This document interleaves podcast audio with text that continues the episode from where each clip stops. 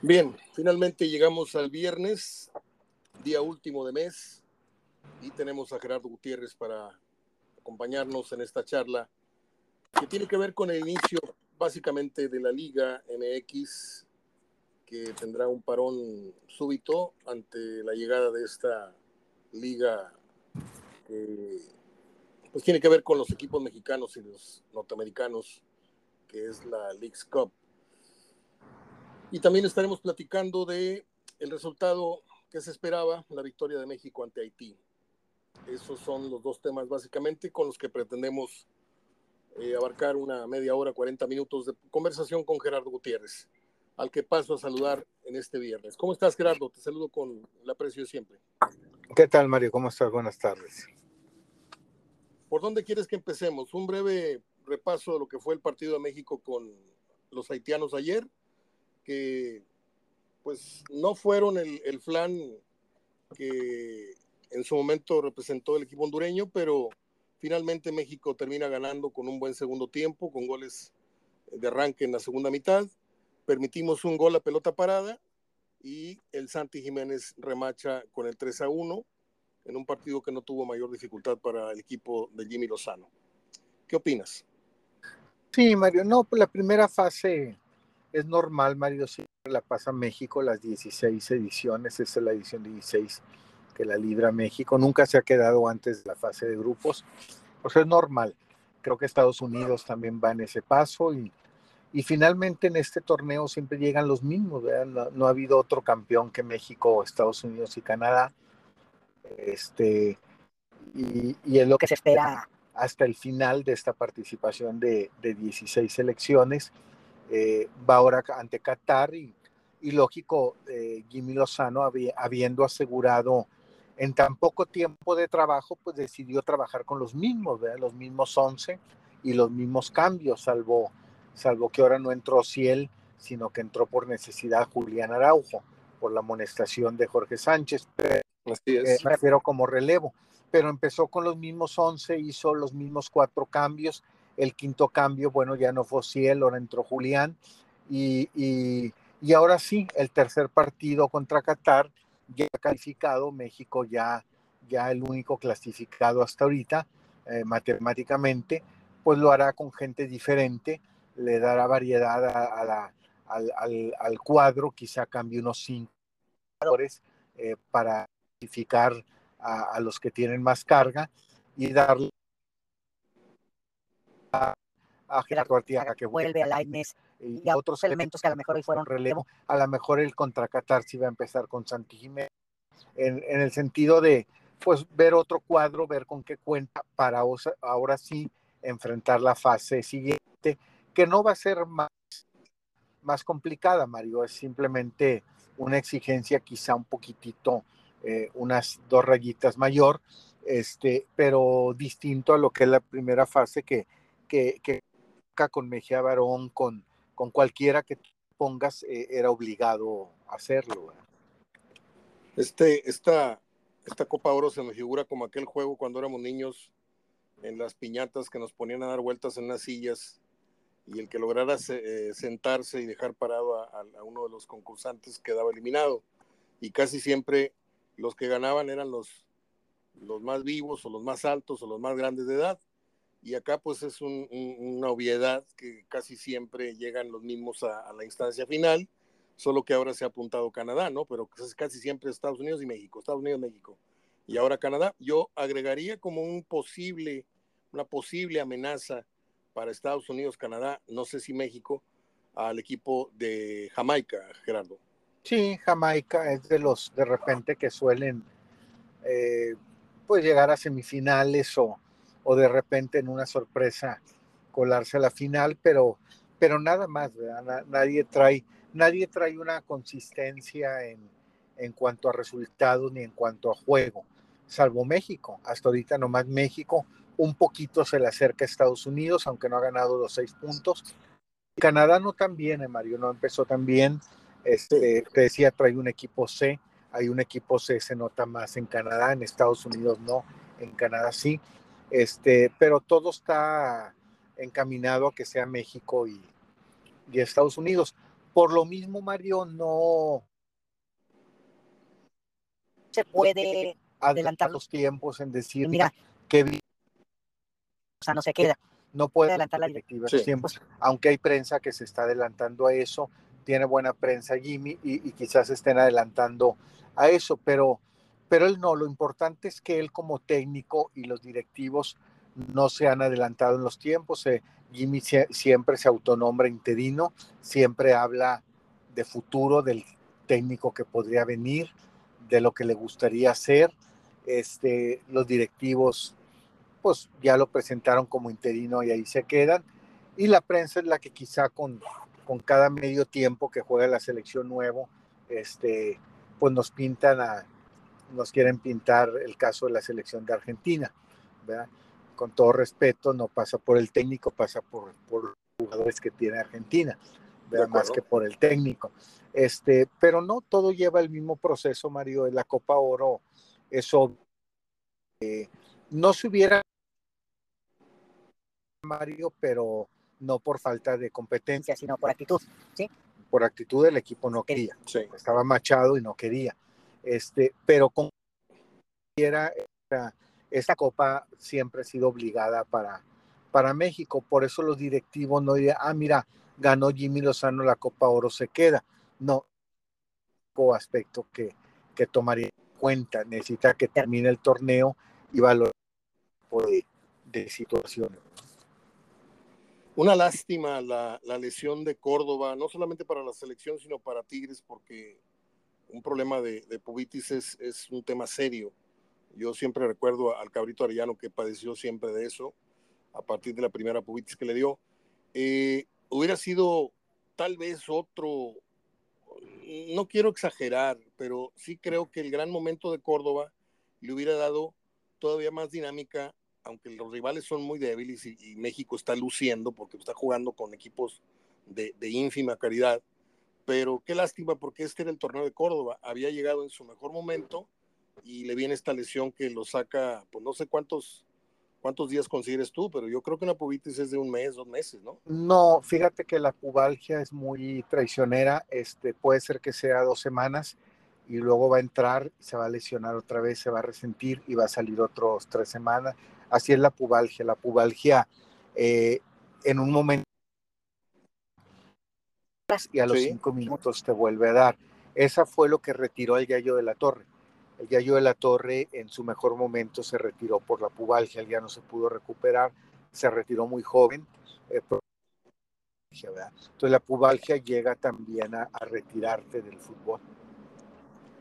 Fíjate que una vez fui a, un rancho allá en Tamaulipas hace ya 18 años, 16 años, y tuve una caída de, del caballo, pero se me quedó uno de los, de los pies se me quedó en, en, donde metes el pie, no sé cómo se llama ese, ese, artefacto de, de, la montura, tú metes el pie y al momento de caer se me quedó atorado y se me abrió todo el compás y sufrí un, un desgarre inguinal y me duró un buen rato. No sé si tenga que ver esto con el tema o no, pero todos estos temas que tienen que ver con la parte interior de, del muslo, de esto, son, son muy, muy, como dices tú, muy traicioneros porque pues yo parecía que iba ya, me duró como seis meses eh, recuperarme, no siendo yo atleta ni nada de esto. Esa gente entrena y se recupera y tiene sesiones de, de, recuperación, no sé cómo se le llama, este, pero yo parecía que ya estaba bien y de repente, tic, me tronaba algo aquí internamente y otra vez me, me volvía a, a dificultar de caminar con, con, con normalidad. Este, ¿Tú crees que, para cuándo crees tú que, que Tigres cuente con, con Córdoba? Porque hoy, ahorita vamos a pasar al, al inicio del campeonato. ¿Cuándo lo ves a Córdoba jugando con Tigres? Mira, ya es cuando el jugador se sienta, no es cuando el médico diga. El jugador es el que va a decir okay. Ya no le duele, pero cuando entre, corre el riesgo de que en tres minutos, en los primeros, vuelva a resentirse así es la pubalgia. Entonces, eh, él puede volver a lo mejor en el 2. Eh, eh, va a ser cuando él se sienta que puede volver, pero yo sé que el torneo lo puede traer muy inconstante, lo va a traer dentro, tres fuera, dos dentro, tres fuera. Eh, lamentablemente, digo, creo que, que por, por el tipo de lesión así le puede pasar a Córdoba. Ok, y ese tipo de lesión, una vez que, que, que entras y ya no, ya no te resientes, ya queda en el olvido o siempre está latente volver a recaer en la pubalcia? No, vas a recaer y más pronto que tarde. Así le pasó al Yayo de la Torre, este, ya volvía de repente un mes no y luego muy fuerte sí. Entonces así era, así era lo que le pasaba. Es como la colitis, al que ya le da colitis, este, pues ya, ya, ya vive con eso. Más bien tiene que aprender a vivir con eso. Son, son a veces dolores muy intensos, pero a veces te vuelven a los ocho años o a los siete años, que parece que es otro episodio de otro tratamiento diferente. Pero el que la padece ya, ya vive con eso, tiene que aprender a vivir con eso. La pubalgia es muy similar. La pubalgia ya la tienes, ya está en cualquier momento, te puede dar y, y ahí no depende de una cuestión médica. Tú vuelves, estás bien, pero te puedes sentir mal en el mismo juego en que tú vuelves. Gerardo, tú siendo tan obseso, tan, tan así, tan dedicado, tan preocupón con tus detalles, con tu trabajo, ¿no, no padeciste colitis o no padeces colitis? Padezco, sí, sí, claro. Bueno, yo también, por eso lo pregunté, lo intuí. Y por eso te lo este, comenté, o sea, yo tuve cualquier cosa te irrita el abdomen, cualquier cosa te, El, más fuerte yo lo tuve en el 94 y tener hasta el 2000 2004 y luego ya no lo volví a tener hasta la muerte de mi mamá, que ya eso ya una cuestión ya más eh, emocional. emocional, ¿sí? De acuerdo, sí, sí. Te comprendo y luego la volví a tener en el 2017. Digo, vuelven cada cuatro o cinco años. Este, Te entiendo perfectamente porque ese mismo episodio lo viví en diferentes etapas, pero cuando muere mi papá hace ya 20 años, este, me viene una reacción del abdomen y yo no sabía, no, estoy tan informado, ya luego supe que era colitis y pues te prohíben el café, el picante, el cigarro, todo ese tipo de cosas, ¿no? Sí, sí. Este, tienes que aprender a lo que son las grasas, lo que es el picante, lo que son los refrescos de, que tienen gas, este, principalmente las harinas.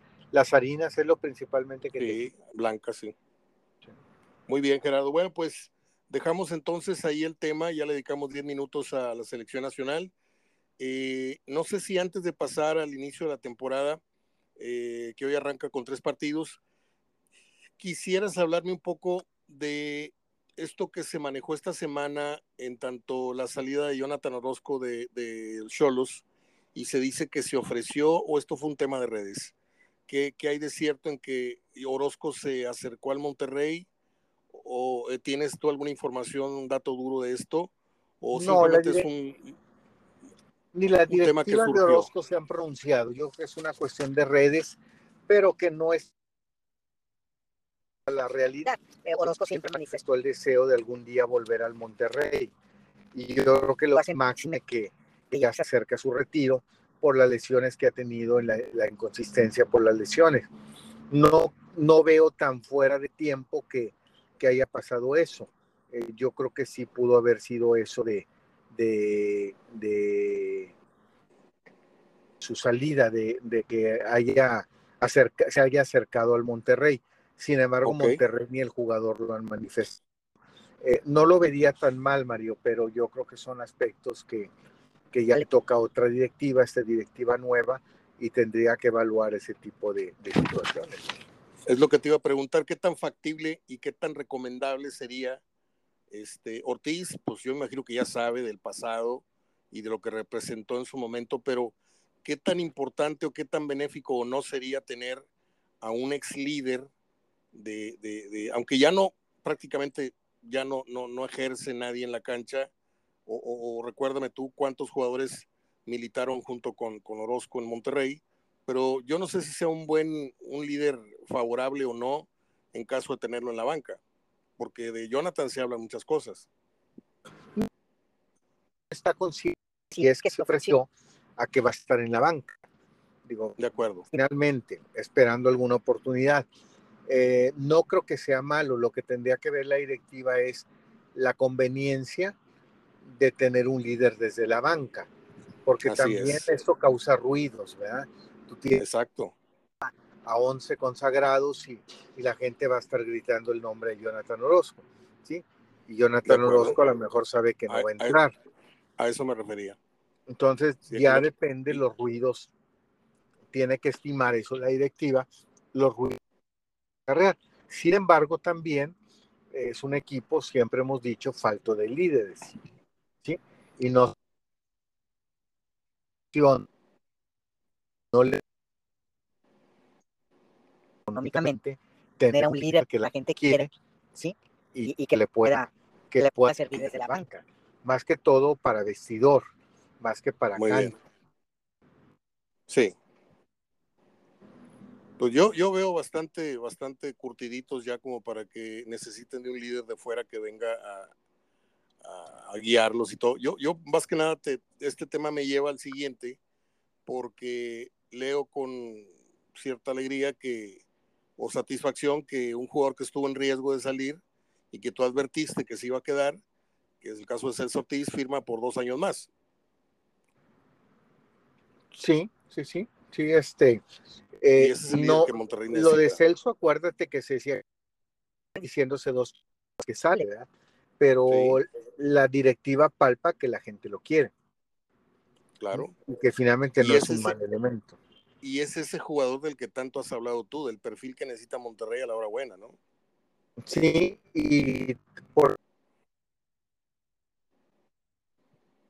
ser Uy, un jugador, pero también a falta de líderes se puede ver más cuestionada la salida de este jugador. Muy bien, Gerardo.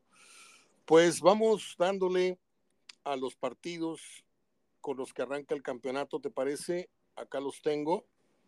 Eh, hoy arranca el torneo a las 7 de la tarde con, por fin, bueno, digo, pusieron un protagonista del, del campeonato, que siempre empiezan con partidos muy, muy flojos, pero siempre ver a América en una jornada uno es, es gratificante, ¿no? América va a recibir a Juárez, Cholos va a recibir a Pumas, me parece un partido muy atractivo también, y un más o menos es Mazatlán, Mazatlán Pachuca. Pachuca. Sí. ¿Qué vas? Yo, yo te adelanto, yo voy a América, voy empate en Cholos Pumas y voy Pachuca. ¿Qué vas tú en estos tres ju- juegos de hoy? Mira, yo voy a América también, en Mazatlán Pachuca este, voy empate y en Cholos Pumas este, voy, voy empate también. Ok, muy bien. Ahora bien, estaba yo tratando de pues, diseñar una, una plática con cierto rumbo contigo para hoy y te quería preguntar cuáles son tus seis calificados directos para este torneo. Mira, Mario, eso yo creo me gustaría contestarlo. Ahorita lo, te lo diría por nombres, Ajá, pero el torneo para mí empieza en la fecha 4. ¿de acuerdo? Entonces, fecha 4, 5, 6, ya estaría viendo qué equipo ya con todos los refuerzos, ¿sí? De Te acuerdo. voy a poner un ejemplo. Se habla de que Julián Quiñones ya está en el América, ¿sí? Sí, No lo veo jugando hoy, no me lo imagino jugando, porque no se ha concretado su traspaso. tú la Sí. publicaste esa hoy, ¿no? Que casi Sí, es un hecho. Sí, y va a ser un elemento muy importante, es la mejor contratación del torneo, pero no va a jugar hoy. De acuerdo. Equipos van a estar completos o van a estar completando completándose a partir de la fecha 4.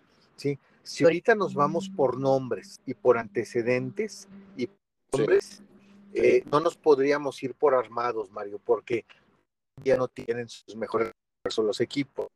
Ahorita te diría irresponsablemente por nombres, otra vez te diría Cruz Azul, Tigres, Monterrey, América. ¿sí? Te dejaría fuera ahorita el Toluca, no por de- algo contra Toluca, no, porque metía a Chivas, pero pues si quieres sacó a Chivas, o sea, no sacaría a Monterrey, a Tigres, América, Cruz Azul, pero si te fijas son los mismos, ¿sí?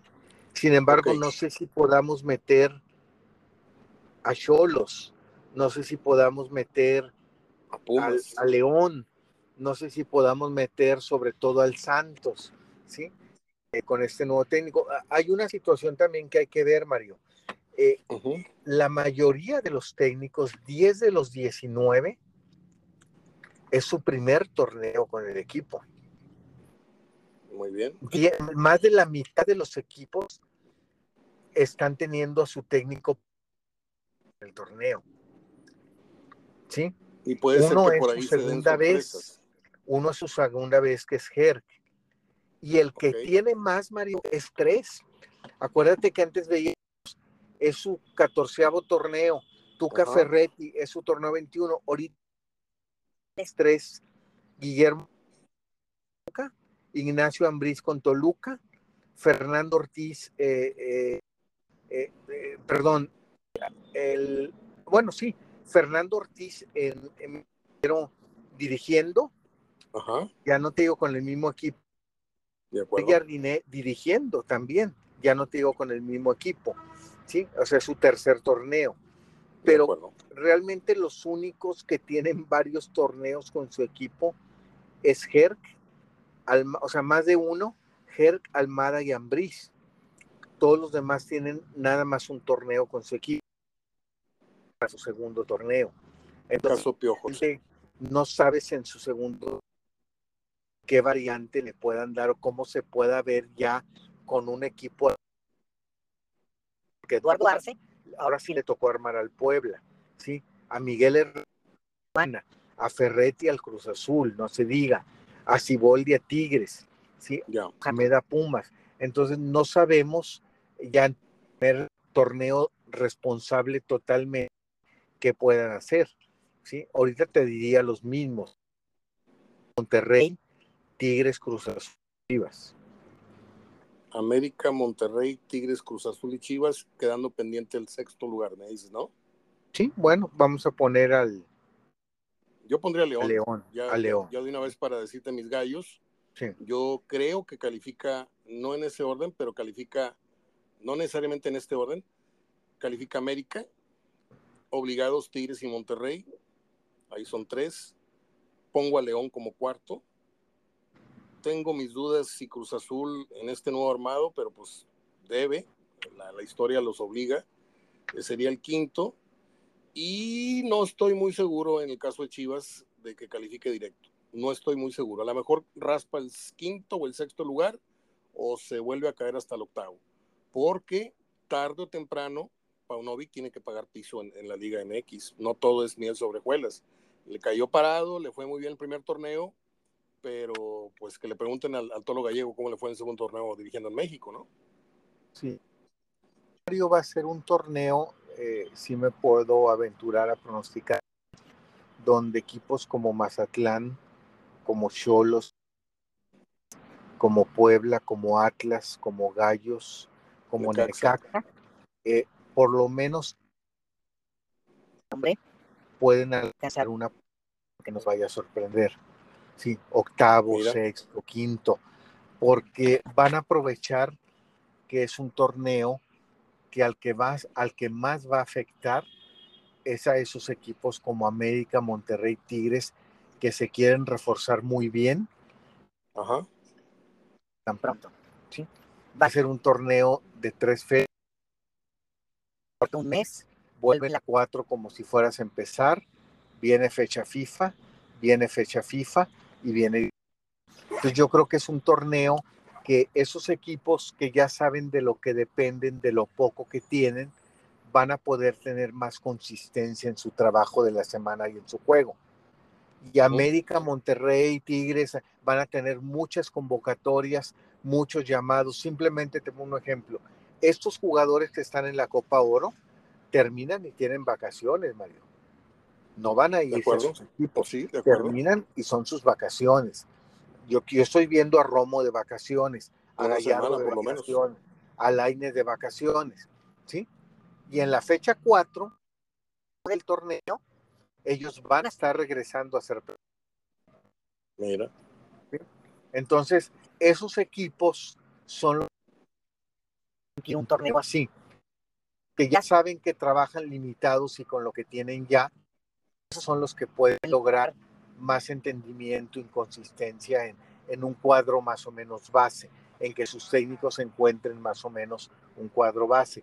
Por eso de todos los equipos que te nombré, yo creo que entre los primeros ocho. Muy bien, muy bien.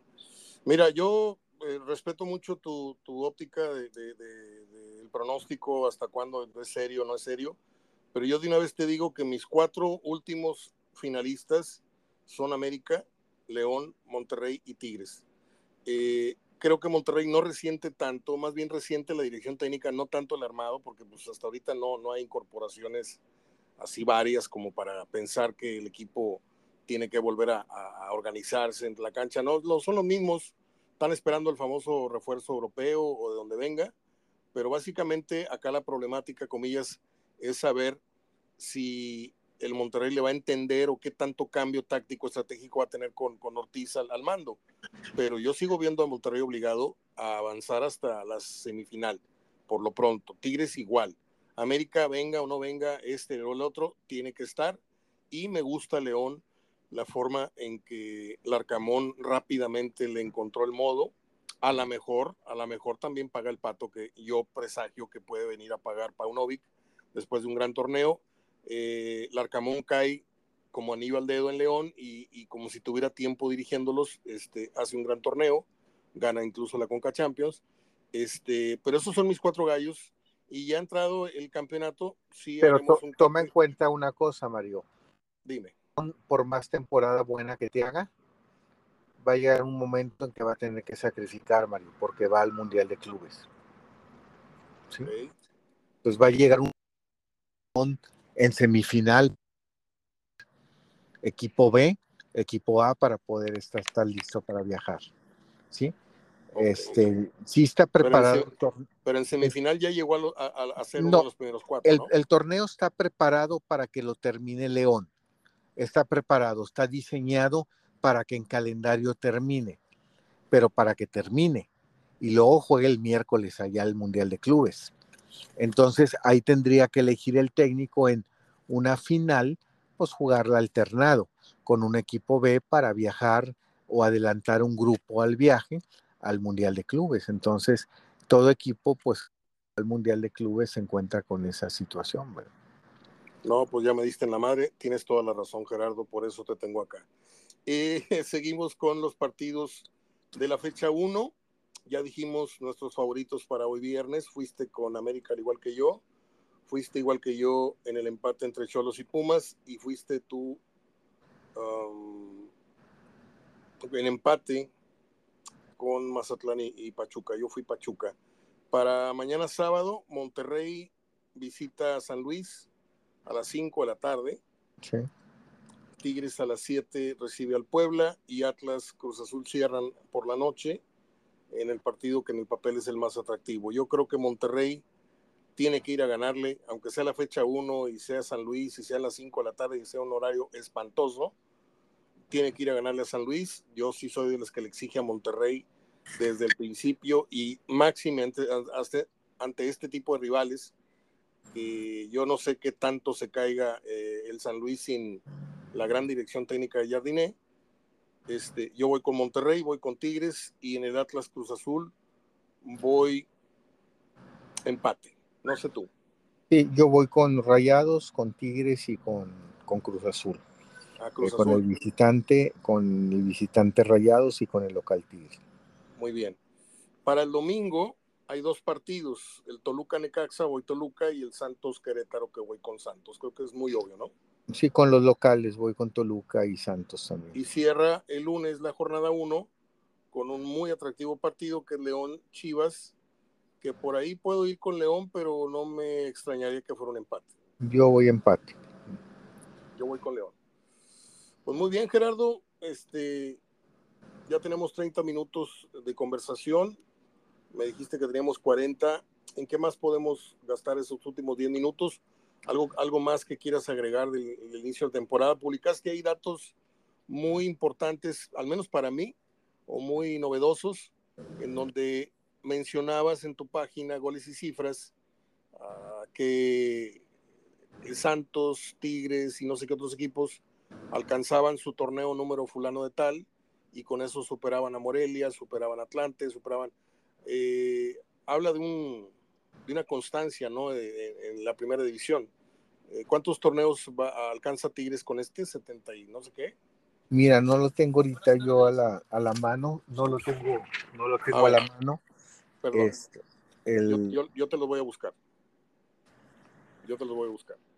Este, pues es un, un torneo que tiene esa característica, ¿no? De, de, técnicos con muy poca ascendencia todavía con, con sus equipos y, y, pues hasta cierto punto podemos decir aquí hasta lo que no, pero es uh, muy difícil de pronosticar el torneo eh, con seriedad, porque pues, obviamente los favoritos siempre van a ser los favoritos, ya sabemos que esta es una liga de seis, ocho equipos, con uno o dos que meten los dedos en la puerta, pero pues yo ya, ya dije cuáles son mis gallos para el final, aunque ya me pusiste en mi lugar con el tema de León, que no lo tenía yo nada claro, que sí es importantísimo ese factor de Mundial de Clubes, que lo descartaría entonces para ser aspirante realmente al título. Y yo por ahí no sé si en lugar de León meta al Toluca o no sé si en lugar de León meta a alguien, a Cruz Azul incluso, a lo mejor le va bien al Tuca, este, pero por ahí va la cosa, Gerardo. Sí, pues al mismo Santos, al mismo Pachuca, que realmente pues tratan con sus técnicos hacer buena. Santos tiene mejor equipo, Pachuca se ha desarmado, pero pues trae un técnico con más tiempo. Es el que más tiempo junto con Ambriz han estado en sus equipos.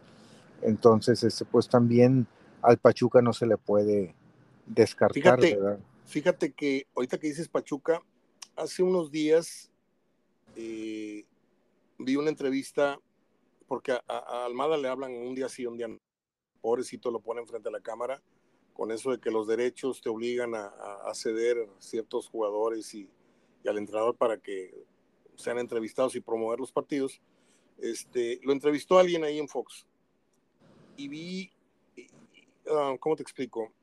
Hablo de la depresión de la que hablamos tantas veces, al menos yo te la dije, mi punto de vista, que el no llamado a la selección cuando parecía inminente eh, le causó un desánimo y una depresión futbolísticamente hablando. Y vi a Almada muy desmejorado, lo vi muy flaco, lo vi muy ajeno a la Almada este que, que la pinta que tenía en Santos, la pinta que tenía en Pachuca cuando llegó.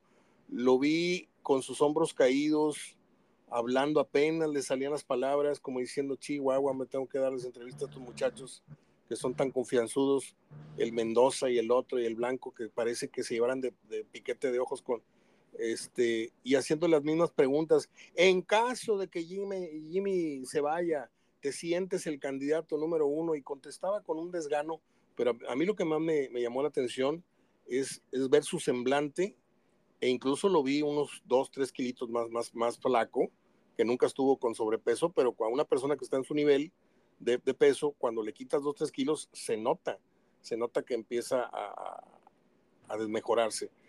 Eh, sí, sí le afectó entonces a, Almada desde mi punto de vista y yo lo veo como que no se quiere ilusionar. De hecho, le echó porras al Jimmy, dijo que era buen técnico, que ojalá le dieran la confianza, porque yo creo que no se quiere ilusionar de nuevo con el tema selección. Si se la dan, dijo que estaría encantado, que va, pero yo lo veo con una tristeza bárbara al señor Almada. Sí, Mario, es que te este, decía yo la vez pasada que, que en, que en los directivos la, el plan B o el plan A, porque, bueno, si queremos llamar plan A al Jimmy, pero es interino, entonces vamos a dejarlo a un lado. El plan A técnico de los que ya se nombraron. Es un técnico del extranjero, es un técnico de otro nivel, etcétera, un poquito más a largo plazo, si así se quiere hablar, aunque no plazos largos en México. Y el plan B es tomar en cuenta algunos de los que ya estuvieron en la terna, ¿sí? Pero no es el plan A. El plan A no es eh, regrésate y el indicador Almada o el indicador Herrera. El plan A es Soto. Y si no, se van al plan B. Y el plan B, ahí sí ya cabe Almada, cabe Herrera o cabe de los nombres que se estuvieron este, señalando. Muy bien. Pues Gerardo, un gusto. Hoy estuvimos más breves que de costumbre, pero creo que hablamos lo, lo, suficiente y lo necesario. Vamos a ver qué nivel de fútbol vemos en la jornada 1. ¿Crees que te sorprenda o esperas un nivel medio? No, no, un nivel normal de inicio de torneo, equipos duros, equipos sin los planteles. Yo también te, te, puedo señalar, Mario, que por ahí, volviendo a la fecha 4, después del mes que no va a haber fútbol, eh, casi te puedo asegurar que más de la mitad de los equipos, uh, quizá más de uno, digo, uno más de la mitad, eh, ya no vayan a tener jugadores con los 90 minutos jugados, con todos los 90 minutos. Este, ahorita es mucho cambio, ahorita es utilizarlo bien, lo que no está en selección, este, eh, sin refuerzos, algunos no se han incorporado, algunos se incorporaron tarde, y, eso hace que, los, que cambien mucho las alineaciones, ¿sí? Entonces, por eso no se ve ahorita, un, no se va a ver pronto un cuadro base. O sea, no creo que en estas tres jornadas un equipo vaya a mostrar un cuadro base, sino a base de muchos cambios y, y de utilizar la mayoría de los jugadores del plantel con el que cuentas. Creo que lo más interesante eh, es en torno, ahorita no, no que podemos esperar el torneo, pero que sí debemos esperar de la jornada 1 y hasta el final de los que nos interesan, Tigres y Monterrey. ¿sí? De, de Monterrey yo te puedo decir que espero un equilibrio. O sea, nos han hablado mucho de que nos van a agradar más y que nos van a agradar más y que el equipo va a generar más, ¿sí? Pero yo no sé cómo vaya a comportarse atrás. Pues ¿sí? ya lo vimos contra la América, ¿eh? hicieron agua. Claro, porque... eh, claro, pero so, esos resultados pues no te dicen mucho. Así es. Ahorita quiero ver que el equipo empieza a sumar. O sea, la verdad, ante San Luis y ante el que vas la próxima semana, que es Atlas, pues es empezar a sumar y empezar a sumar y si es con agrado, qué bueno, qué bueno que sea con agrado, que sea mostrando otra cara, es la cara que han prometido.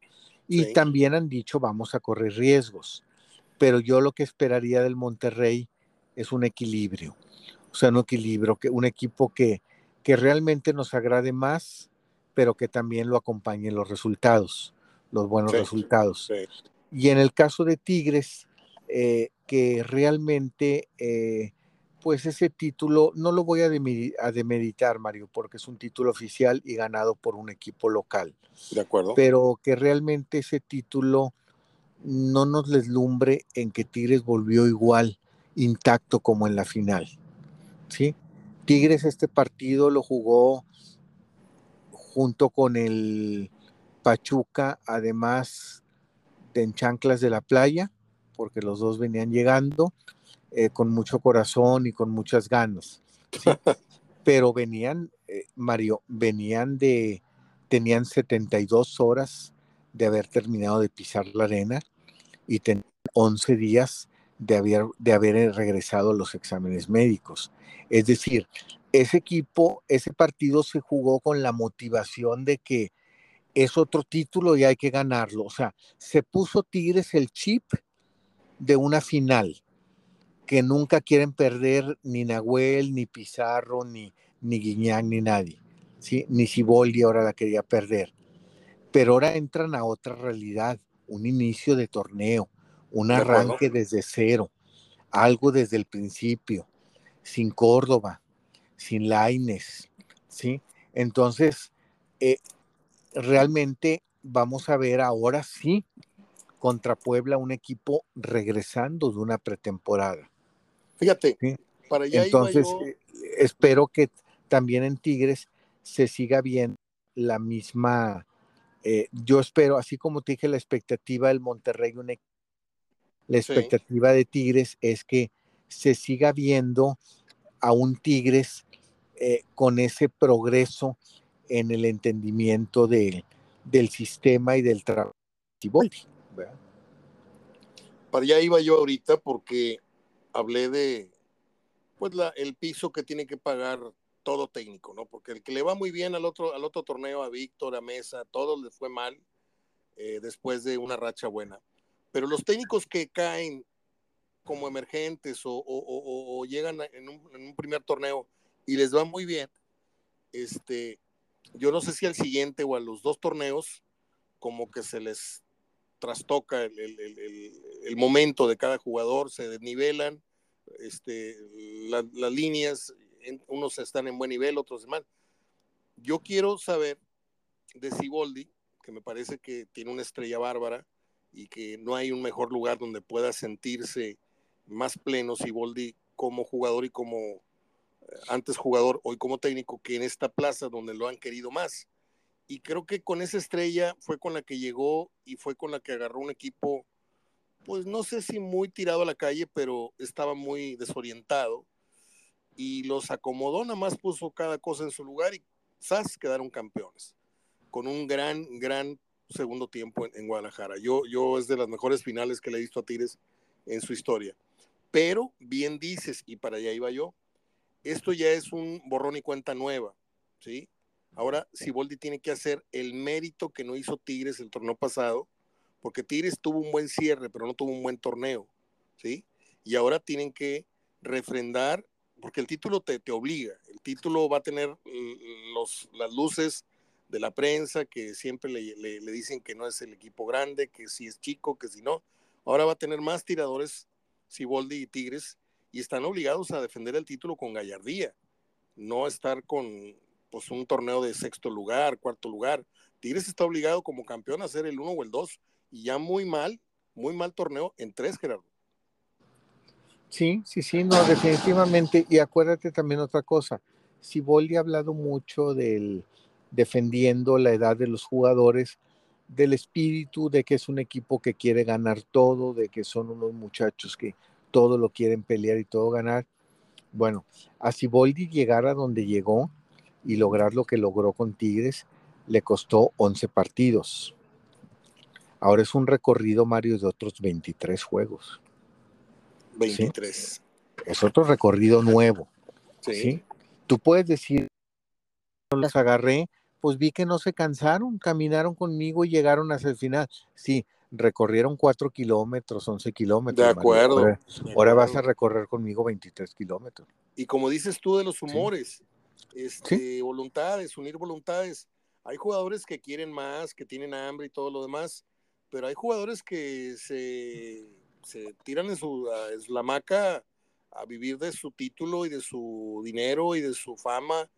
Y, no sé si, Vaya, yo creo que Tigres es campeón con circunstancias muy especiales en un relevo milagroso que, tuvo este después del fracaso del Chima, después del abandono de Coca, después de la tarugada del Piojo, todo, lo que le pasó, y cae Ciboldi, y ping, cae parado, y ping, todos contentos, y ping, campeones. Ok, ahora Ciboldi tiene que hacer otra vez el monito de plastilina que le dieron medio empezado, ¿eh? Él lo tiene que fabricar. Tiene que fabricar un torneo, ¿sí? Con todas las circunstancias que acabas de decir, un torneo que para en la jornada 3 y que regresan, no sé qué, y, el motor del equipo que, fue el que le dio prácticamente el envión anímico a Tiris para ser campeón, no va a estar, y sí va a estar, y no va a estar, según dices de la lesión, que lo puede traicionar, puede estar dos, tres juegos, luego se puede ir otros dos o tres. Entonces, si Bolí va a tener que hacer malabares con circunstancias que no tuvo en esta, en esta fase de relevo. Y algo también, Mario, que se va a ver, digo, ya se vio en el campeón de campeones, se vio por ahí en un partido de la jornada de la temporada pasada, de esos de la liguilla, pero se vio en el campeón de campeones. Eh, vas a ver el cambio con más anterior, anticipación, el, de Guiñac. El de Guiñac ¿sí? o sea, a lo mejor lo vamos a ver ahora salir a jugar el segundo tiempo, ¿sí? aunque vayan 0-0, porque antes a Guiñar lo sacabas, eh, a lo mejor faltando 25 minutos, pero ya ibas 3-1, 4-1. Pero ya se vio en dos partidos retirándolo cuando Tigres todavía no tenía definido el partido. O sea, yo veo muy claro esto, lo veo muy claro, y qué bueno que lo tocaste el tema porque lo tenía yo en, en agenda. Guiñac todavía tiene un crédito como para te doy permiso de jugar 60, 30, 45 minutos y si me cumpliste ya en la cancha con un par de goles o un gol o un gol en asistencia, maestro, yo te aplaudo, pero vente a descansar, porque te quiero esos 45, 60 minutos, quiero que me los des en el próximo partido. Y aparte, debes de entender que aquí está sentada una inversión muy fuerte y que va a ser el relevo tuyo cuando te vayas del equipo. Entonces, Guiñac ya debe de estar consciente, ya debió haber bajado su, su, su ego, porque no vas a decir que no es un jugador con un ego muy, muy alto, Este, y ya debe estar el entendido de que así van a ser las cosas. Y máxime que dice Siboldi que él se habla de frente con Agüel y se habla de frente con, con Iñak.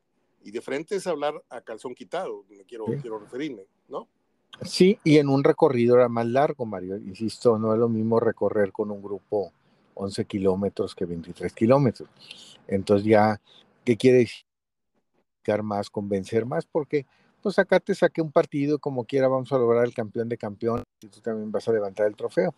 Pero ahora que te sustituya en la jornada 2 y en la 3 y en la 4, pues donde no se disputa realmente un partido clave, determinante, pues ¿qué vas a sentir? El jugador de repente quiere jugar más A ver, o quiere ¿ves lograr. venir, ¿ves venir fricción ahí? ¿O ya está hablado? Yo creo que está, está platicado, si ya lo empezó a hacer Siboldi, está platicado, eh, pero una cosa es lo platicado y otra cosa es lo que suceda, porque yo lo puedo platicar contigo, pero si a la mera hora no se nos está dando un resultado y yo veo que el cambio más viable es de que tú salgas y entre Ibáñez, pues yo no sé si vaya a decir si yo hubiera estado en la cancha, hubiera querido estar para poder hacer más, ¿sí? De acuerdo a las circunstancias que se presentaron. Pero es otro trabajo, es, eh, uno cree que porque, ahorita tú lo comentaste, tomaste el timón de relevo y te fue bien, pero ahora ya tú planificaste desde el inicio, tú ya decidiste que, fíjate una cosa, él no decidió que estuviera el diente López, lo utilizó y le funcionó muy bien. Fue el mejor relevo que tuvo. ¿De acuerdo? Ahora tú, Siboldi, sí definiste que se quedara el diente López. Ahora quiero ver que no lo uses. Quiero ver que en uno o dos partidos no lo uses. Quiero ver que no lo metas de titular. Entonces ahora sí el jugador te puede reclamar o decir, pues tú fuiste el que dijiste que me quedara.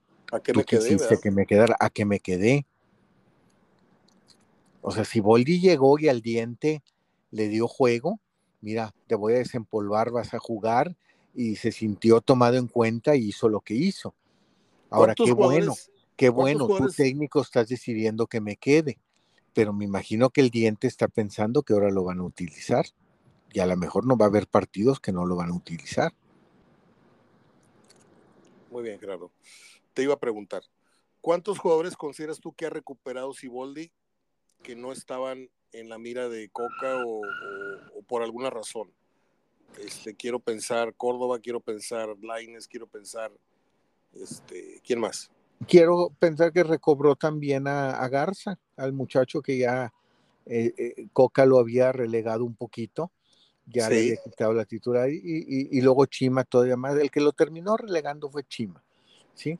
Coca lo empezó a utilizar y luego más bien el que lo relegó fue Chima por lo de respetar jerarquías y tener que meter a Quino y para hacer eso hasta cambiaba de lado a Quino y a Quiñones para que, para que jugaran los dos pero luego volvió a retomar Garza con, con Ciboldi.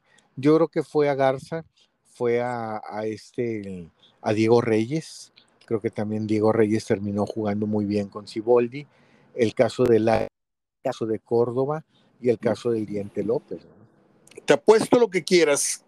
Esto me viene ahorita así a la mente, esta, esta ocurrencia, esta, esta tontería que te voy a decir, pero me viene a la mente que el sueño de, de Nahuel Guzmán es jugar con Messi en Newells. Si Newells se va, hay una cláusula que dice Tigres, mm, tengo permiso de irme porque quiero jugar el último momento de Messi. Ahora que hay dos conocidísimos, como son el Tata y Messi juntos en el Inter de Miami, ¿quién te dice a ti que Nahuel no le tiró o le va a tirar una llamada? Oye, no sean malos, échenme, échenme un lazo y yo me voy para allá ganando la mitad de lo que gano aquí, pero su sueño, digo, está podrido en dinero Nahuel, su sueño es jugar con Messi. Y Sí. si no se da en Argentina, a lo mejor le va a interesar levantar la mano y que el Tata diga, ah, mira, ¿te quieres venir? Órale. Si no en este torneo que ya está sobre las rodillas, a lo mejor te la estoy adelantando, a lo mejor por ahí no lo sabemos, pero Nahuel a lo mejor ya, ya está moviendo sus, sus, sus, sus redes para, para lograr un, un posible pase porque Messi no creo que dure mucho en la MLS, ¿no? Le doy un año y medio, dos años a lo mucho. Sí, no, no, no mucho, no, no, la verdad quizá no más de aquí al Mundial.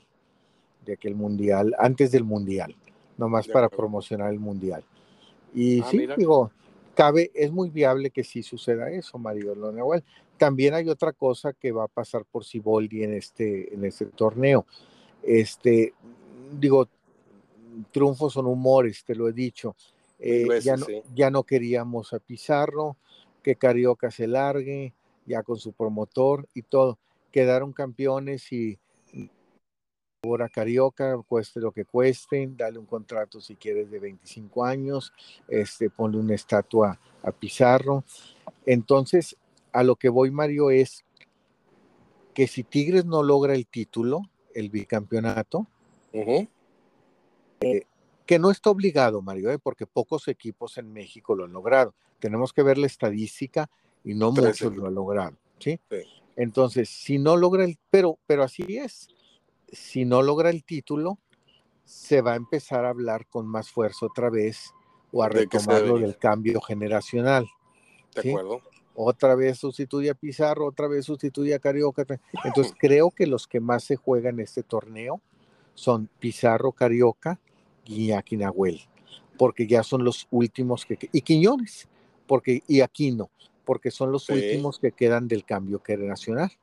¿sí? No me lo creas, pero era un tema que venía a continuación. Te iba a preguntar, ¿cuánto tiempo crees que le queden a estos que mencionaste?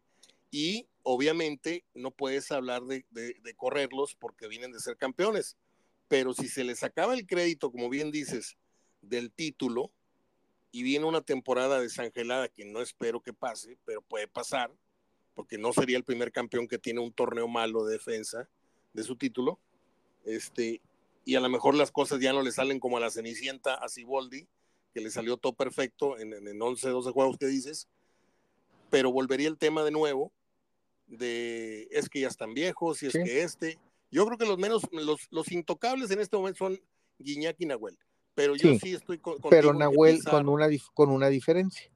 Sí. Eh, son intocables, pero Nahuel jugando y Guiñaga a lo mejor ya no. Vete a la banca.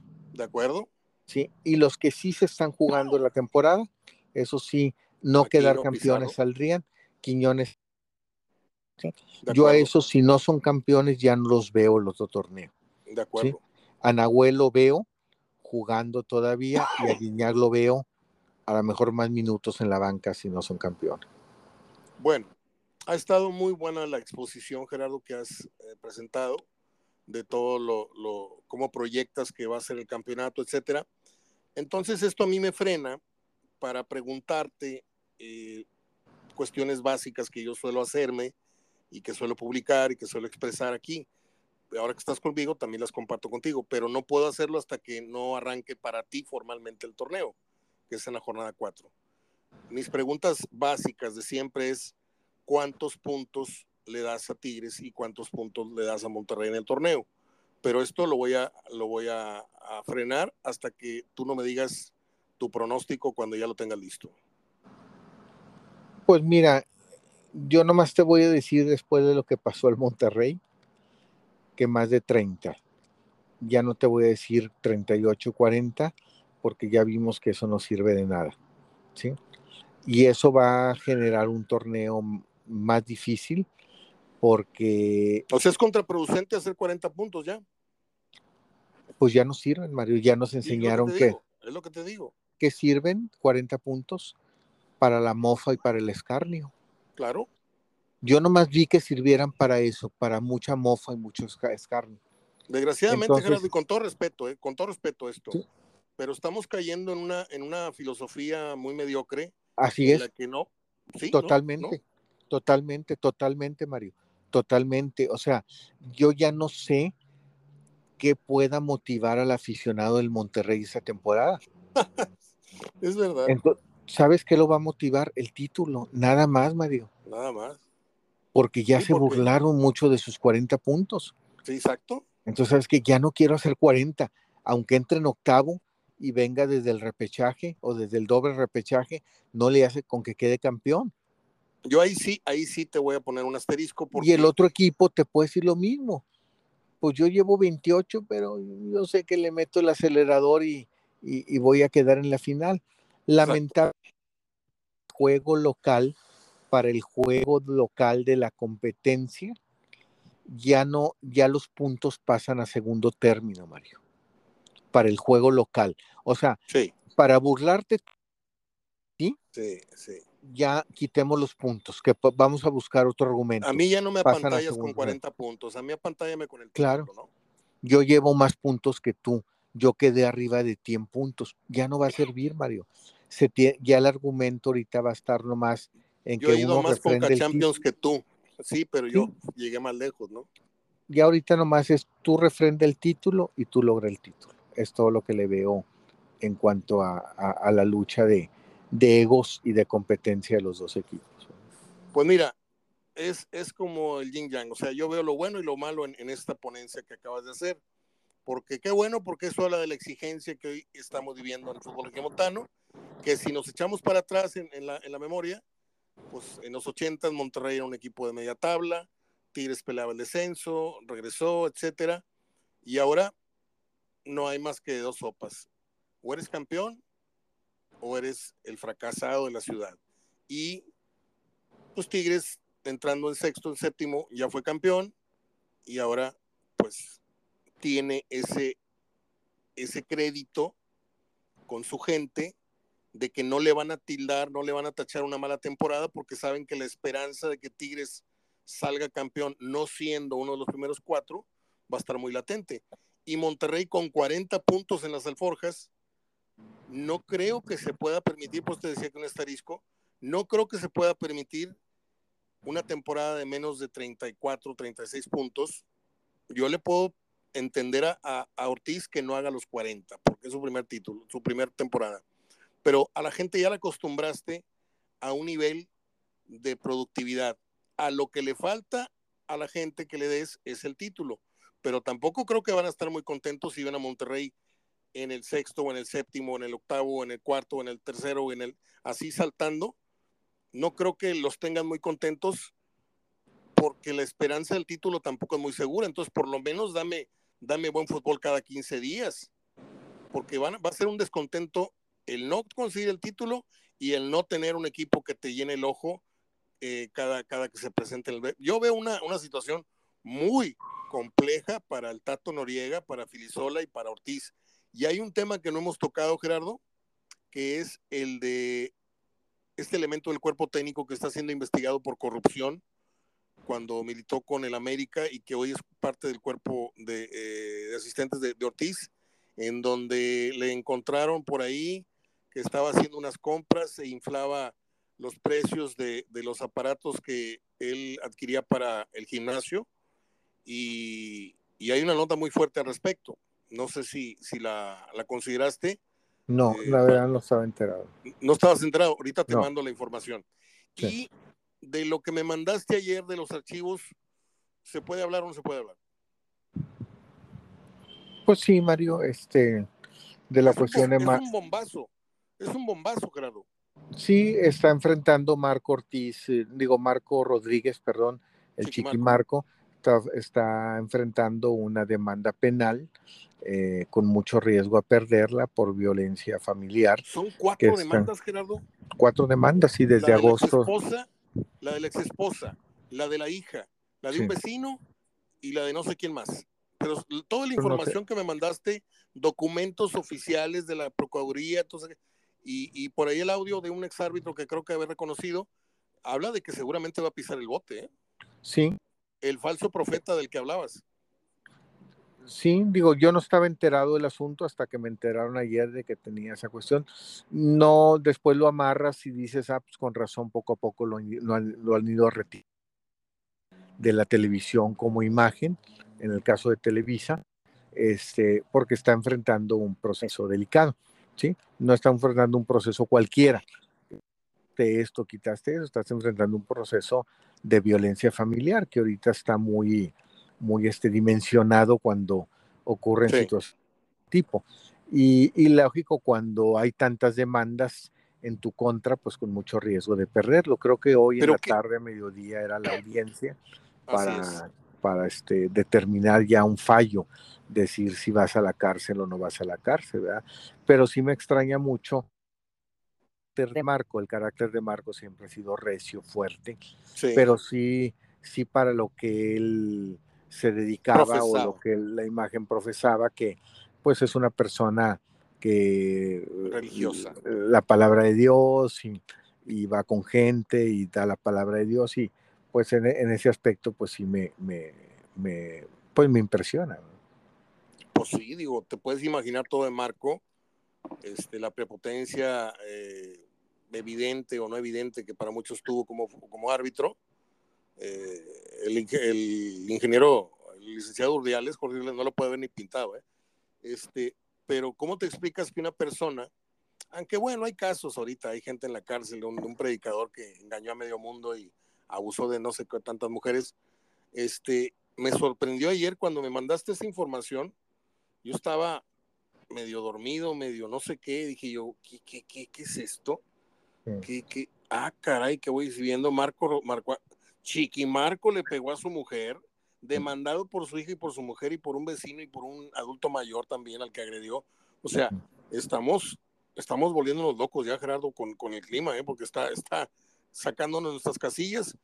O yo no sé si este es el, el, chiquimarco que siempre existió y que dio otra cara en, en, en, los medios, ahora ha venido a los medios.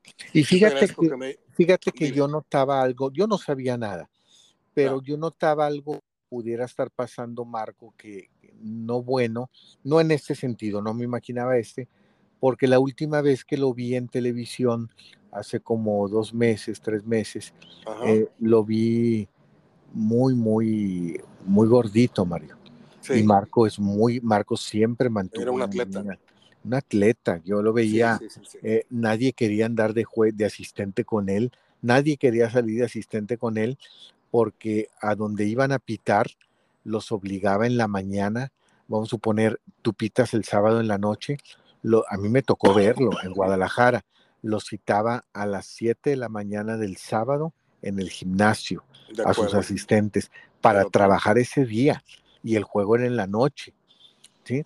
Entonces, sí tenía una, a mí me dijeron muchos asistentes como José Luis Camargo, que realmente aprendió mucho con Marco en el sentido de que a donde iban, donde viajaban, era entrenar aparte con él. Oye, y de ahí le vino, de ahí le vino luego el cuerpazo a Camargo, ¿eh? porque Camargo también se puso bien marqueta, o sea, se puso sí, bien y, y, pero, pero Marco, aún retirándose, se mantuvo muchos años en, en, línea, en forma, y ahora lo vi muy cachetón, muy, muy gordo, muy, muy eh, y les dije a alguien en la oficina, le dije, ¿qué le pasó a Marco? Eso a veces lo he platicado con psicólogos, Mario, pasa cuando tú traes una situación de frustración, una situación eh, realmente que extrañas de, del pasado de tu vida y, y, lo, lo haces por, por la, es decir, eh, eso lo viene por la comida, o sea, empiezas a comer, a comer, a te comer. comes el problema, sí. Sí, entonces, este, ya me había platicado. ¿Sabes quién trae un perfil muy parecido pero a la inversa, digo, Lalo Treyes nunca fue gordo ni nunca va a ser gordo. Pero he visto desvariar a Lalo Treyes, no sé si lo sigues en redes, pero sale con su mujer, sale con una mujer a la que le dobla o le triplica la edad, que es como, no quiero faltarle respeto, pero es una mujer muy voluptuosa, muy llamativa, de escotes, de, cadenas, de, la nalga, del tacón dorado, y salen hablando los dos juntos en cámara y aparte Lalo se graba dentro de la alberca y la mujer en bikini hablando de fútbol, cuando Lalo manejó una imagen bastante, bastante correcta en televisión. Claro. y, ahorita, y ahorita siento que está dando un viejazo bastante, no hablo del aspecto físico, sino que su, su criterio ha cambiado tanto. Ahorita yo sigo con asombro. A Lalo nunca me he burlado de él, nunca le publicaría un comentario, nada. Pero yo aquí te lo digo en corto, y, invito a la gente a que lo sigan en Facebook o lo sigan en las redes y se van a ir para atrás porque presenta con el gusto de siempre aquí saludándolos, no sé cómo se llama el programa, aquí con Lorena. Hola amigos, ¿cómo están? Este, la mujer con una habla y con una forma de conducirse bastante absurda. Y dices tú, no es la imagen que le conviene a Lalo en, yo creo que su salida le, afectó demasiado. Le afectó, ¿eh? como muchos, como a Sarmiento. Hubo muchos que afectó, como este muchacho joven, el pollo. También sí, sí, les afectó mucho la, salida de Televisa. Bueno, Gerardo, después de ¿Sabes a quién le Este afectó también? Digo, chécalo cuando lo veas en, en tu DN Estados Unidos. Eh, le afectó al perro Bermúdez. Ve al perro Ah, Bermúdez, sí, sí, está- está, no, y más gordo de lo que estaba. Sí, De por sí. sí ya es gordo, el perro es gordo, este, mucho más, y, y con que le veas la cara, con que le veas el rostro, este, pero sí lo vi muy, muy, este, muy obeso. Este, más normal, pues le afectó, pues ya, ya Tú no conviviste con el perro, ¿no? Cuando fue la época Sí, mucho, mucho, bastante, sí, llevo- me llevo bien con él, Muy sí bien. me llevo muy bien con él, este, sí, Luego- conviví mucho con él.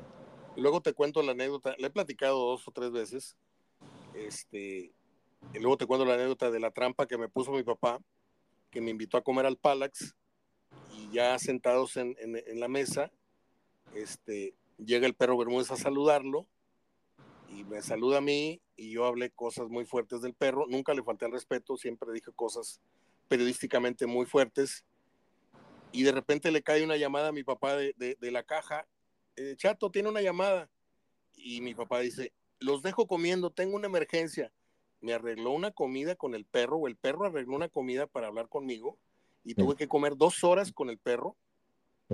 Y, y ese capítulo se los cuento en, en futuro programa porque está muy Sí. bueno, muy bueno. Este, Sí. A mí me, me honró mucho pidiéndome opinión, porque me dijo, Mario, yo voy llegando, yo sé que tú eres mi crítico más fuerte, ha dicho cosas muy, muy fuertes. Cuando llegué me dijeron de dos cosas. Cuídate de las pedradas de Roberto Hernández y cuídate de las críticas de un tal Mario Ortega. Y yo quiero, yo quiero sentarme porque conozco a tu papá, quiero sentarme contigo a platicar porque quiero el mejor consejo posible. Le dije, no le vuelva a decir mongolito al hijo de don Roberto. Discúlpese al aire y olvídese de que están al mismo horario. Ese es mi consejo.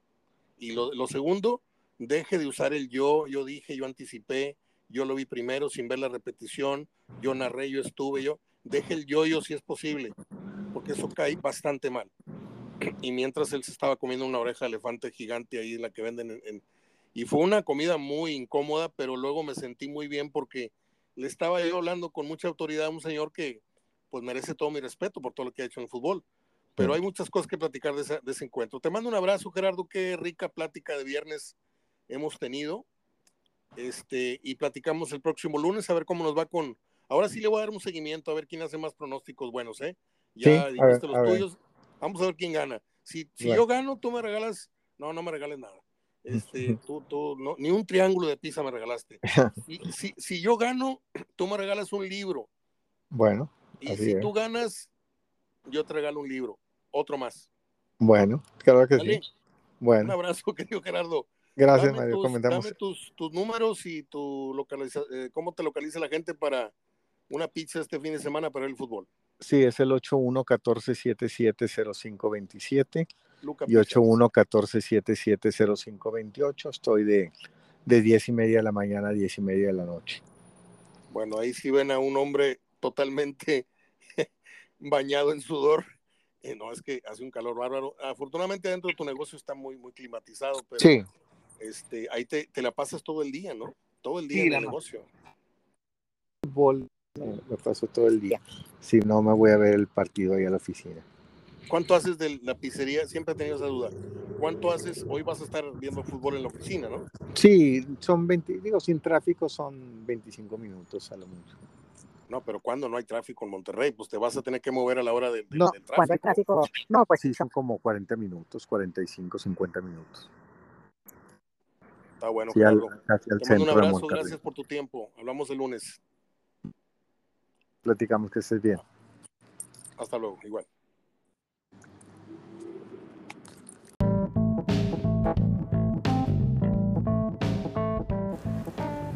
Muy bien, vamos con las acostumbradas efemérides que cierran el programa. Ayer no tuvimos emisión por otra falla técnica que no tiene que ver nada conmigo. La página estaba en, en mantenimiento, me informaron, y no pudimos grabar. Eh, les hablaba yo ayer en el fallido intento de podcast que tuvimos de problema que tiene Paolo Pacione, que fue parte y es parte del cuerpo técnico del Tan Ortiz tanto en América, estuvo cinco años ahí, y ahora en Monterrey. y que está siendo investigado por comprar productos con sobreprecio para el equipo. Eh, ahora condicionó a Rayados a hacer compras similares para renovar el gimnasio y el área de rehabilitación. Y es un tema bien delicado, bien, bien delicado, que nada más le toqué por encimita a Gerardo, pero a ver si ya le mandé más de la información que tengo para ver qué, podemos hurgar, qué podemos investigar, porque esto pues, raspa bastante al Tanopi, ¿no? Porque hasta incluso puede decir, oye, yo te autorizo todas esas compras, pero mochate, o sea, hay muchas cosas que pensar. Y ahí tienen que parar muy bien las antenas Monterrey, Filisola y todos ellos, el Tato y, compañía. Eh, en fin. Voy a las efemérides, les decía, hoy es un día triste para mí porque murió un actor muy apreciado, muy, muy, muy querido. Ahorita voy a eso. En 1941 nació el actor mexicano Alfonso Saya, símbolo del llamado cine de ficheras en México. Murió en 2021.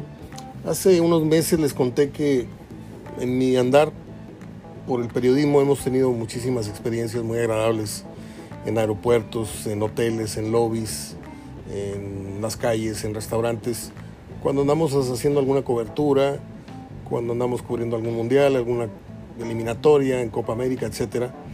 Y una de estas esperas de, vuelo fue con Alfonso Sayas este, en el aeropuerto de Toluca. Y, por ahí tengo una entrevista, no sé en qué cassette estará, no la, no la identifiqué, no la, no la marqué bien, pero es una entrevista de algunos 15, 20 minutos este, con un señor que pues yo me reí mucho con dos o tres películas que hizo, pero no consumí más que eso. ¿eh? Por ahí vi este, una o dos o tres películas cuando joven, que vas en bola con los amigos a ver cualquier película chafofa y fuimos a ver este, Bellas de Noche, Las Ficheras o como Los Albures Mexicanos, que es una deliciosa película, con Héctor Suárez sobre todo. Pues descanse en paz Alfonso Sayas, que muriera un año, en el año 2001, pero nació un día como en el 41. En 1959 nace el actor y productor de cine estadounidense Vincent D'Onofrio eh, ahí lo recordamos como el soldado este que se vuelve loquito después de los malos tratos del sargento en Full Metal Jacket. Eh, Cara de Guerra se llamó. Luego lo vimos en una película bien marihuana donde sale con Jennifer López que se llamó La Célula de Cell, que tiene una fotografía impresionante, pero la, película es malísima. Y luego hizo un papel ahí de extraterrestre en, en Men in Black es el que se estira la cara y se le hace así todo deforme y le salen cucarachas de la, boca. Ese es Vincent D'Onofrio. Y luego hizo carrera haciendo papel en la serie La Ley y el Orden este, en televisión. Mm, ¿Quién dirigió Full Metal Jacket? No me acuerdo. En el 66 nació un Rottweiler que se dedicó al box se llamó Mike Tyson. Él apareció en el último filme en este Rocky Balboa. Tuvo problemas de cárcel, tuvo problemas de, todo tipo, le mordió la oreja a Holyfield, hizo un desmadre, pero en su momento era un león rasurado sobre el ring. En 2003 muere Buddy Hackett, humorista y actor estadounidense que participó en la queridísima, añoradísima. Yo me muero por volver a ver El mundo está loco, loco, loco que la vi con mi papá en el cine Montoya, no sé si dos y hasta tres veces, porque era realmente una comedia de estas que ya no hay. Andan todos corriendo atrás de, una, de un tesoro enterrado y es como un rally de muchos coches que se mueven de ciudad en ciudad buscando pistas, etcétera, etcétera. Y les decía que hoy es un día triste para mí porque, bueno, para todos los que gusten del cine, pues, para ya no hablar en tanta primera persona, eh, hoy falleció el actor Alan Arkin, murió a los ochenta y tantos años, casi 90 años. Eh, un actor de muchísima trayectoria en Hollywood. Y estaba yo echándome un clavado en todo lo que fue su, su filmografía. Y es muy, muy vasta, la verdad. Eh, hablar de Alan Arkin es hablar de un actor que recientemente hizo una serie en Netflix el método Comiskey con otro gran actor que ahorita me acuerdo cómo se llamaba. Total que ya traigo dos pendientes que no me acuerdo. A él lo recordamos en Pequeña Miss Sunshine, en la película Argo que ganó Oscar. Lo recordamos en El joven Manos de Tijera que no vi. Pero hizo muchísimas películas. Y sabe qué es lo más triste que no traigo un problema de memoria muy fuerte ahorita ya. Yo vi una película que, que, que desde ahí dije, este señor es de mis consentidos.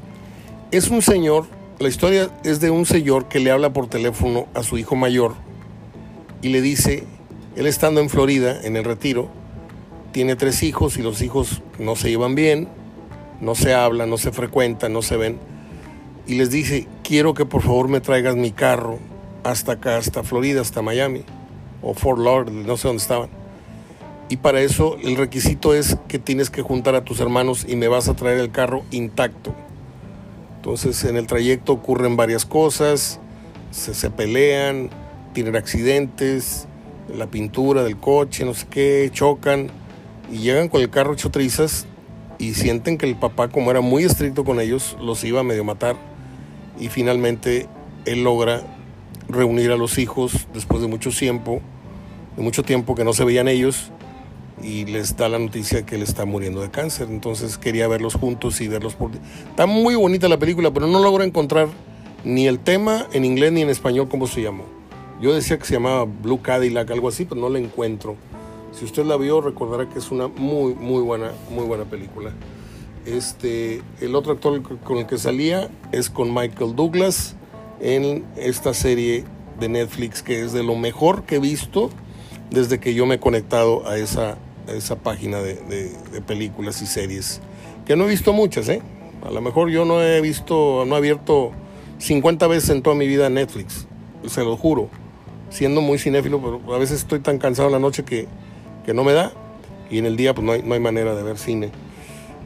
Pero de las primeras series que vi, que fue Vivir sin Permiso, que fue ver esta de El Método Kominsky, pues ahí sale el encantador papel y, la persona de Alan Arkin, que tuvo también muy buenas películas, como se llamó Un golpe con estilo. Si mal no estoy, esto debió haber sido con... Es que hay una película que hace con Al Pacino y con otro actor por ahí muy famoso. Eh, ahorita le digo, voy a ver los créditos. No acostumbro a los que es Michael Caine el golpe con estilo es con Michael Caine y es con Morgan Freeman. Es una comedia muy, muy simpática. También hay otra película que se llama Por los viejos tiempos. Esa la compré. Ahí sí le puedo yo hablar de que los actores con los que comparte son pues muy, muy célebres. Estoy buscando la... aquí está por los viejos tiempos. Por los viejos tiempos, ahí comparte crédito con Christopher Walken y con Al Pacino. No creo que se hayan aprovechado tanto los talentos, no fue un buen guion, pero fue, fue bonito verlos juntos.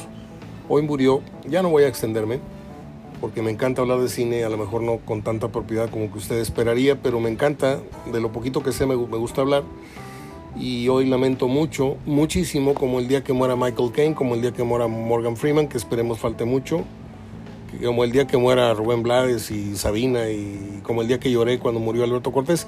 Bueno, pues este señor me duele, me duele mucho porque pues pasamos muchos momentos muy agradables viendo su trabajo en una butaca de cine o aquí en casa. Descanse en paz, Alan Arkin. Bueno, pues Hoy debería ser un día de mucho entusiasmo, arranca la liga, pero este arranque en falso como que no nos, no nos produce, ¿no?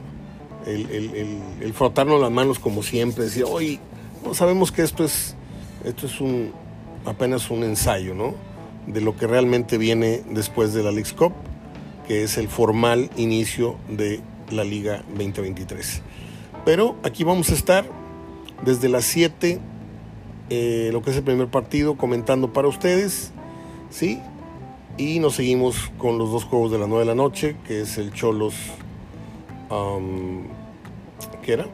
Cholos Pumas y Mazatlán versus Pachuca, más temprano no me acuerdo quién abre el campeonato, porque ya estoy grande. el director de la película que no me acordé, ya me acordé, es Stanley Kubrick. Hizo Cara de Guerra o Full Metal Jacket, que es una de las mejores películas de Kubrick. Ah, aquí estoy con el calendario. Obviamente el tercer partido y primero del calendario que, olvidé decirles es América contra Bravos de Juárez a las 7 en el Estadio Azteca. Y ya dimos nuestros pronósticos, les reitero que yo voy con América, voy empate Pumas Cholos, voy con Pachuca, voy con Monterrey, voy con Tigres, voy empate de Atlas y Cruz Azul, voy Toluca, voy Santos con Querétaro, Toluca voy eh, a que gana contra Necaxa y voy, eh, voy León contra Guadalajara.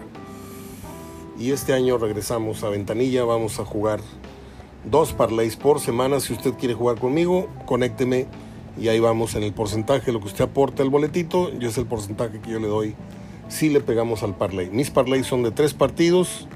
Esta semana voy a jugar los pronósticos que usted escuchó. Voy a jugar al empate de Atlas con Cruz Azul. Voy a jugar al empate de Cholos con Pumas.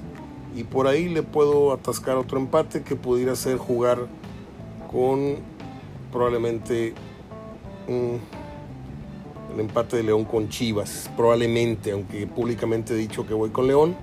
Pero si vamos a meter dos parlays que tengan que ver con empates y con visitas, bueno, pues un, un parlay de visitas puede ser triunfo de Chivas en León, puede ser el triunfo de Monterrey en San Luis y puede ser, ¿por qué no?, el triunfo de Pumas en Cholos. Ese es un parlay muy ambicioso y ya le dije, el otro parlay tiene que ver con dos empates y un visitante. Es la manera que... Ah, porque jugar lo lógico no deja dinero, ¿eh? No deja dinero. Bueno, pues es todo. Abrazo de gol. Soy Mario Ortega hablando de fútbol, de espectáculos, de apuestas y de gente que se ha ido de este, de este mundo terrenal. Eh, se fue Talina Fernández, ahora se va la Narkin, se fue Ricardo Rocha, se fue Quinino Canún. Ha sido un mes de junio realmente devastador y caluroso. Hasta el próximo lunes, si Dios quiere. Abrazo de gol para todos.